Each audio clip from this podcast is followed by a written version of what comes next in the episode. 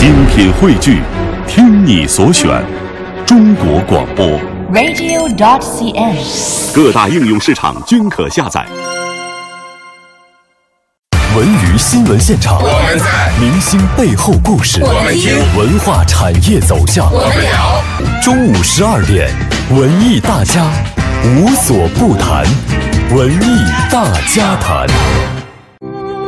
吕思清，四岁学琴，八岁被中央音乐学院附小破格录取，十一岁被世界著名小提琴家梅纽因选入英国天才儿童音乐学校学习，十七岁获得意大利帕格尼尼国际小提琴大赛金奖，成为历史上第一个获得这个奖项的东方人。您和小提琴结缘已经四十一年了，啊，对，是的，应该是呃其实不是，应该是四十六年了。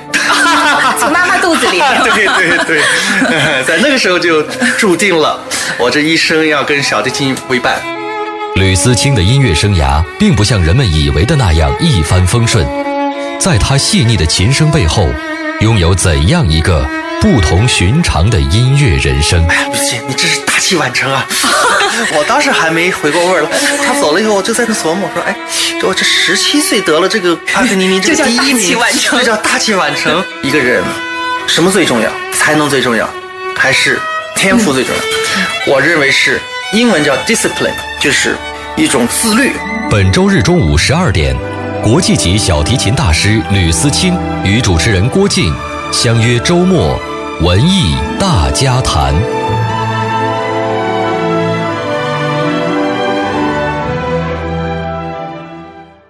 觉得当时谁教你，谁都有压力。是是压力是很大，是压力。所以你知道，很长一段时间，这个压力不但是在老师的身上，嗯、其实也应该是在我身上。对，我很多事情上吧，其实很细腻的，嗯、但是呢，在有些事情上呢，我又是很马虎的，很粗线条啊。对，就比如比如说什么别人对我怎么样，或者别人说了什么，其实有很多时候我都不在乎。所以我十七岁得了那个帕格尼尼。比赛第一名啊，其实是很多人都没想象到的，嗯，因为那个比赛是很大的一个水平很高的一个比赛嘛，所以我回去以后，我记得特别清楚，我在校园里这个溜达呢，啊，然后一个老师跟我也不是特别熟，但是我当然知道、嗯、认识，就是嗯、后来哎呀祝贺祝贺祝贺祝贺半天说，哎呀吕吕姐你真是大器晚成啊！我我后来我我我当时还没回过味儿了，后来我他走了以后，我就在那琢磨，我说哎，说我这十七岁得了这个。帕格尼尼这个第一名，这叫大器晚成，哇，那那那得早到什么程度？但是因为这里面有个故事，就是在我十三岁的时候、嗯、啊，我第一次参加国际比赛是美女一那个青少年国际比赛啊，当时我正好是在英国留学呢，就是在别人看来我的这命已经好的不得了了啊，嗯、就是我的这个机遇简直是太好了，八岁被破格录取，然后十一岁一下又被送到。啊，英国美女音大师，对对对，对哇，太棒了！就说这个真是前途不可估量啊！呃，说吕思欣肯定拉的太棒了。嗯。然后呢，八三年那个比赛呢，我也去参加了。然后国内第一届的美纽第一届的对小提琴比赛。然后国内也派了选手，通过选拔派了三个选手去。嗯、结果这三个选手吧，夸夸夸拿了前三名，嗯、然后我拿了个第五名。哇！当时国内这个音乐界又炸开锅了，说、嗯、说你看。花了这么多啊、呃、钱把他们送到国外，这成绩还没国内的选手好，别送国外。嗯，我想我父母可能那时候压力比我大多了，我都根本无所谓。我那时候还激动呢，我那时候挣了好像呃一百二十英镑还是一百多多少英镑，然后我拿了那个奖金回了美女学校吧。回了伦敦，就去买了一个音响，嗯、我还挺高兴的时候。嗯、所以后来我就跟很多人说，包括很多这个像小朋友、家长，我说这个音乐啊，这很多事情其实就像一个马拉松，嗯、你先领先，其实并不是代表你最后就是会一定还获胜。先。所以这是一个很漫长的过程。那最重要的是，你要知道怎么能够。第一就是保持一个好的心态，第二呢，怎么能够克服在你这个漫长的过程当中克服，学会克服很多的困难，学会怎么能不被挫折给打败，嗯啊，能够永远有一个就是非常呃向上的这么一种心态。我觉得真的音乐啊，还真的是比耐力、比注意力，所以很多我们说的所谓的神童啊，后来真正说成家的，嗯，其实也是占很少、很少的部分。一个我觉得一个真正最后成为一个大师的这种音乐家，不但要有音乐上的才华，其实也要具备很高的情商，还是要具备一个完整的人格，有一种人格的魅力，有一种对自己我刚才说的一种把控、一种控制的能力。嗯其实从刚才你叙述这一段来讲，大家也能感觉到，那个时候你刚进学校的时候那种压力。你想第五名的成绩已经够好的了，但是在吕思清这儿就不行？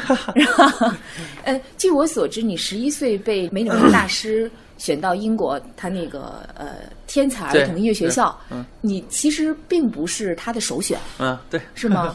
你还挺了解的，是怎么回事儿？这个当时所以说运气好嘛。运气好啊，呃，他本来选了两个小朋友啊，其中一个呢，本身个性可能也比较淘气，哎，活泼，所以他去了几个月以后，这个学校的老师就已经觉得管不住他了，已经已经完全不能够适应这个，就是他的这种个性啊。嗯因为你像英国嘛，特别在这种住宿的学校，还是。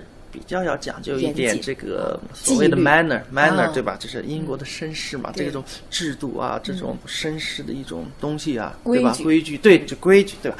所以啊，他就哎呀，他这太实在太调皮了。嗯后来这个学校说不行不行，跟梅纽约先生说一定得换人，这个这个小孩我们真的管不了。呃，梅纽约先生就说那那那来把那几个年龄相仿的我在中国原来听过的小朋友。再拿来我听听看看，就录音是吗？后来就说那就这个吧，就是我，嗯，就把我给选过去了。尽管英国小留学生的生活开阔了吕思清的眼界，但人生的第一次打击也随之而来。一九八三年，在美纽因音乐学校学习两年之后，吕思清参加了第一届美纽因国际小提琴比赛，取得少年组第五名。尽管这已是个不错的成绩，尽管吕思清自己非常开心，但这个比赛结果却在国内引起了震动，因为那届比赛的前三名都是在国内学琴的中国选手。有人说，既然美纽因专门培养的人才还不如我们国家自己培养的水平高，还让他们留学干什么？还有人说，这么小的孩子就接受西方教育，对我们祖国的文化会越来越陌生，将来培养的岂不是完全欧化的人？一九八四年夏天，吕思清被召回国内，提前结束了原本计划要到十八岁的英国学习，回到中央音乐学院继续跟王振山教授学习。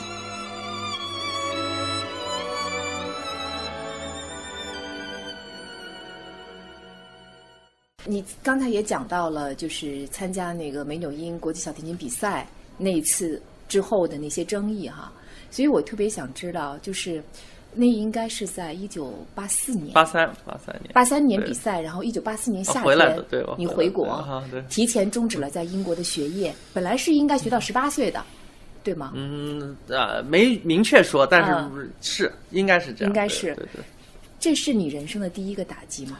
啊，也不算吧，也不算，嗯，当然是很很失望，嗯。那时候确实很失望，就郁闷吗？我这个郁闷点很低的，嗯就是我郁闷一会儿就好了，我不是太郁闷。比起另外我们那个同学来说，呃他比我郁闷了很多。对嗯。对，我属于那种什么东西恢复的比较快的那种。嗯，调整啊，的会比较快。对对，会会会比较快。当时我我真的是这么想的，我当时我跟我爸也这么说的，我说，哎，反正既然不让去了嘛，那就回，你心里就说回各自的这个文化部的信里、嗯说，决定不让我们去了嘛，说回各自的学校继续学习。我说那就回学校去继续学习嘛，挺好的。嗯，其实就这么简单，我们也没有说呃有什么意见。我想现在的人如果真要碰到这情况，可能不会像我们那时候那么平静。对，我们那时候属于很平静，没有说嚎啕大哭啊，或者是要去呃讨个道理啊什么，没有那个。我觉得相当平静。嗯，也就接受了。呃，对，也只能接受啊。那时候也没有更多的选择。嗯，回来以后还是跟王振山老师继续学习。对嗯，王老师据说很严，对，是很严，是很严厉。对，严到什么程度？就也有点凶啊，不怎么笑啊。啊，啊，那时候老师不怎么笑就，就很恐慌，嗯 嗯因为你不知道自己是做对了还是做错了啊。嗯。就有的时候我会觉得是，就是跟他上课啊，他就很严厉，就是他很仔细，一个音啊，比如说音准啊，嗯。我都觉得已经非常准了，他就是低了点儿，就低了那么一点儿，或者高了那么一点儿，或者是一个节奏，我都觉得很准确了吧，他就是。所以我心里吧，其实都有点抵触，有的时候。我说我明明听着真的特准了，你知道吗？嗯。我说还怎么准，嗯。后来我有的时候会，他是他说高了吧，我就使劲使劲再高，高多点儿，就是，但但那是很自然呃，然后他确实是就是在这一方面是很严格，但是他不会说有一些什么过激的语言、或者是伤害你的啊话那那不会。他最多那时候就我去英国之前，他最多会说你要不好练琴啊，奶奶会伤心啊，然后就哦弄得我哭了。啊，用亲情。对对对对，或者我 打动你，但是呃，最主要还在于他的这种非常高的标准，就是他有了非常高的标准，严严格的要求。对对，我听说哈、就是呃，其实你当时在美纽因这个儿童音乐学校里面学到的，回来王老师是觉得说音乐的感受力其实非常好，他觉得欠缺的是演奏技巧，那对，但是提高技巧是很枯燥的一件事。啊，对是很枯燥。国外，嗯，老师一般是会比较重视音乐的表现啊，音乐的这种内感受涵啊啊，这种呃全面性的培养啊，对技术这种训练啊，不像国内这么的这种专注。王老师当然制定了一一整套的一个计划啊，后来也。也是证明就是王老师对的嘛，两年，那我十四岁回来嘛，到十六岁确实基本上的技术问题基本上解决了。那到十七岁参加帕格尼尼的时候，一个飞跃一一般就是就所有的基本上就是都都都完成了。您现在收听的是周日中午十二点文艺大家谈，主播郭靖。那段时间是不是练琴特别苦？呃，是挺苦的，那时候是练的很多。嗯呃，我相信几乎所有学音乐的人都是那时候练的最多的。啊、嗯，因为那时候都是这个阶段是吗？对，因为也没有别的事情干嘛，嗯对吧？那时候是八十年代中嘛，那个、嗯然后在音乐学院，那除了上课、吃饭、睡觉，就是练琴，没有什么别的。练那么苦，要求那么高，那个阶段想过放弃吗？没有想过放弃，只是想过将来会不会取得好成绩。嗯。那像八六年那个，我也在准备一个比赛嘛，这个嗯。北京国际小提琴比赛，那时候一天练六七个小时啊。嗯。练得很苦，而且常常因为那时候可能就是在技术和音乐性的这种结合上呢，还没有能够那么融会贯通的那种程度，所以常常很多一个技术上的东西，一个是很难突破，另外呢就是很难融入到音乐的这个表现当中去啊，呃，所以有点儿有点儿郁闷，就觉得如果练这么辛苦啊，练习。当时目标很简单嘛，就是比赛取得好成绩。如果取得不了好的成绩，那可能就是不是干这个行的这个料了啊！哦啊，当时有过这个想法，但没说就是我我把琴一扔，说我不拉了，我不练了。嗯那那那没没有这个，只是就是说对自己的一种才能能力有一定的怀疑，怀疑哎尽可能每一。次的对，尽可能的让它完美，嗯对吧？所以我们有的时候听自己的 CD 也很有意思。我们每次当时录的时候都觉得，哎，感觉都蛮好吧。嗯然后等着真的拿到了以后吧，我就是每次都是听，完全是在那听自己什么地方没有处理好或者没拉好，挑毛病对对，永远是在挑毛病。但是我还是觉得现在就是这个这种开心，非常开心，非常享受，享受我自己在钻研音乐这个过程，嗯在演奏音乐这个过程，也享受跟观众在沟通的这个过程。这好像也都是一个必经的一个阶段哈。呃，很多人可能还是会回到你十七岁，还是很关心你当时得那么重要的一个大奖的时候的经历。你现在还记得，比如说十七岁参加帕格尼尼比赛，那个可能是，我觉得除了我两个儿子出生嗯那时刻，我记得最清楚的事情。啊那个我可以说，几乎每一天的这种做了什么啊，然后我当时的心情我都记得非常非常清楚。他是要比好几天、好几好多？好多天，嗯我们在那儿一共待了三个星期，本来是待两个星期，比赛是两个星期，哦但因为我得了第一名之后呢，他那个合同比赛的那个章程里吧，嗯。马上就有三场音乐会，嗯。所以包括使用帕格尼尼生前用过的那把琴。呃民琴，嗯。对，来在获奖音乐会上演奏，包括还有一些独奏会，所以多待了一个星期。嗯。我觉得为什么记得那么清楚呢？是因为当时王老师也很兴奋，王老师陪我去的嘛，他非常兴奋，因为这也是他的学生得过的最大的奖啊。嗯。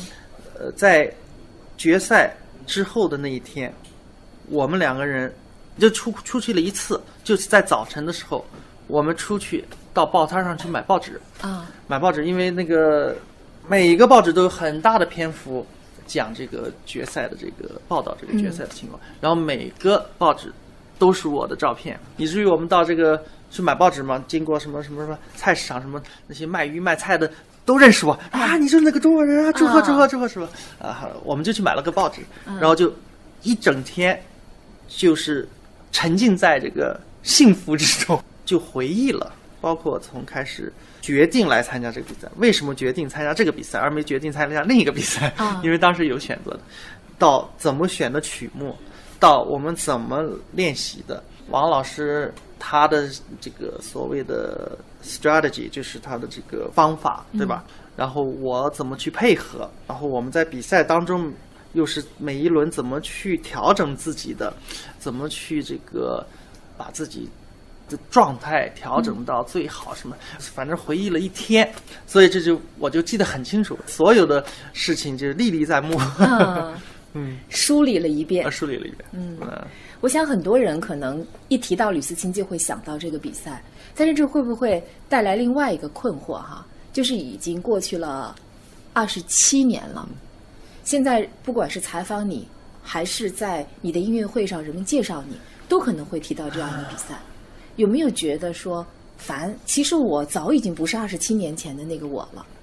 我最大的困惑吧，其实是在前两年吧，之前所有的时候，别人老在那说我是神童，你知道吗？这是我 我我最大的困惑。最近好，最近因为我在一些采访当中，呃，就前一两年的采访当中，我特别提了这个事情，嗯就说。呃以后别再叫我神童了，再叫我神童就真成了那个金庸的小说里那个老顽童了。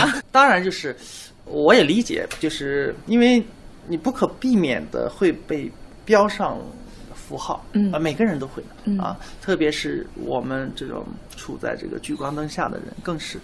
其实我更好奇的是，你获得这个帕格尼尼大赛金奖之后的生活。你在这之后选择了只身到美国去留学，而且最后到了这个纽约著名的这个茱莉亚音乐学院。刚才你也给我们讲到了，包括你做这个独奏的这个一段经历哈，那样一段，我觉得那个时候，在一个人生地不熟的地方，虽然你获过奖，但是别人并不是那么知道你。然后在那样一个人生地不熟的地方，包括可能你的演奏生涯开始的时候，你也得提着琴到处去参加一个一个的面试，来赢得一个一个的音乐这个演出的机会。你也讲过当时对自己的一个怀疑，那是你觉得，比如说最寂寞的时候吗？哈，还好吧。嗯 我挺抗寂寞的，其实嗯我，而且最重要的是，我到了茱莉亚音乐学院以后，我那个老师狄雷女士，嗯呃，她给我上第一堂课的时候，就跟我聊这个说成为独奏家的这个事情，以后做这个行业啊，说你最要具备的素质就是能忍受寂寞。你像我们练琴，我们很多的东西都是其实是很封闭的，应该说是。所以我太太经常说，感觉我人虽然在这个，好像其实不在，对吧？因为我整天关着在练琴，整天嗯就是能感觉忽略对对对对，嗯能感觉到我这人是在家里，但是又感觉到我其实一点关系没有，跟家里的 这个事情一点关系。嗯那我们常年在外面这个演出，对吧？一年原来多的时候，一年七八个月不在家里，都在路上跑，绝大多数城市都是陌生的。嗯啊，你既然选择了它，你就要接受它，嗯，对吧？而且要把它做得很好。我是觉得就是是上学的那段时间的锻炼也也是蛮好的。嗯但我是很会交朋友，当然是有很多朋友，所以很多地方后来老回去老回去嘛，就是被再邀请再邀请，嗯所以就跟乐团的一些乐手啊，或者当地的一些呃人就也成为好朋友，然后再回去的时候就。不是那么寂寞，嗯但是也不是说就是整天就跟他们玩了，也是嗯要练琴。其实也就最多就是说，有的时候可以不用自己吃饭，可以有些朋友一起大家一起吃饭，嗯对吧？因为其实我觉得当时最不喜欢的感觉是自己吃饭，其实是，嗯，也因为我还是喜欢就吃饭的时候稍微有些朋友可以聊聊天儿啊啊，不见得是非要特别热闹啊。再就自己吃饭吧。吃的太单调了，你知道吗？多几个人可以多点一些不同的菜，你知道吗？可以丰富一些。今天的吕思清早已经不再仅仅属于中国，属于亚洲，他已经是国际级的小提琴大师。他一年中的大部分时间是在世界各地演出、录专辑。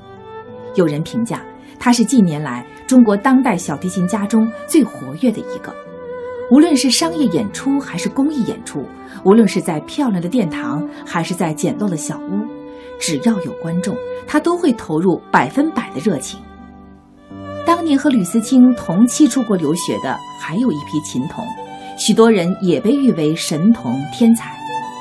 但二十多年过去，像他一样仍然活跃在乐坛的已经不多。再说说关于《梁祝》哈，之前就是第四版的《梁祝》是被大家认为到目前为止最好的版本。我之前听说说你今年准备再录制第五版的《梁祝》，已经录了吗？录完了，在台湾、瑞典的非常出名的录音公司 BIS 啊、录制的。嗯呃，其实，在第四版之后吧，嗯还有那么一两个、两三个这个现场版，嗯我认为也比第四版好哦啊、但是没有真正的这个发行。我觉得就是像我刚才说的，我们对待每个作品是一样的，都是以最职业的这种嗯眼光，嗯和一种对作品的这种理解去传世它的，嗯对吧？所以这个《梁祝》也是这样。我是因为演奏《梁祝》，算是我的这个作品里面比较多的，嗯所以我对他呃经常会有一些思考，经常会有一些想法，嗯就是说怎么能够在原有的基础上，能够再有一些音乐上的变化，嗯表现上的变化。当然，这种变化一定是在整个作品的大的一种情感的一种范围内的一种变化。这些年你其实也一直在坚持从事这个古典音乐的普及和教育，为什么会做这件事？这是我们的一个责任，这不是说我选择要做它，啊，我从事这个行业，我从事这个职业，我就要做这件事情，因为只有我们去做这个事情，只有通过大家的这种共同的努力，才能把古典音乐传承下去。所以，这个我觉得，特别在中国，在中国，古典音乐是一种正在发展的啊一种音乐的形式，它不属于我们的传统当中的这个音乐，所以更要去引导观众，更要去能够创造很多的机会，引领观众进入到这个音乐的这个这么美好的这么一个呃世界里。好，特别感谢你接受我们的采访，好，谢谢。非常感谢。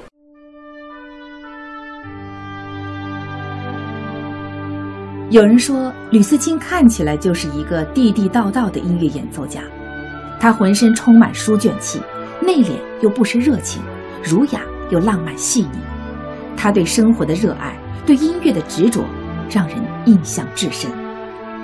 他的生命远比人们想象的更为丰满，也正因为这份丰满，在舞台上，他才会绽放出那样的光芒。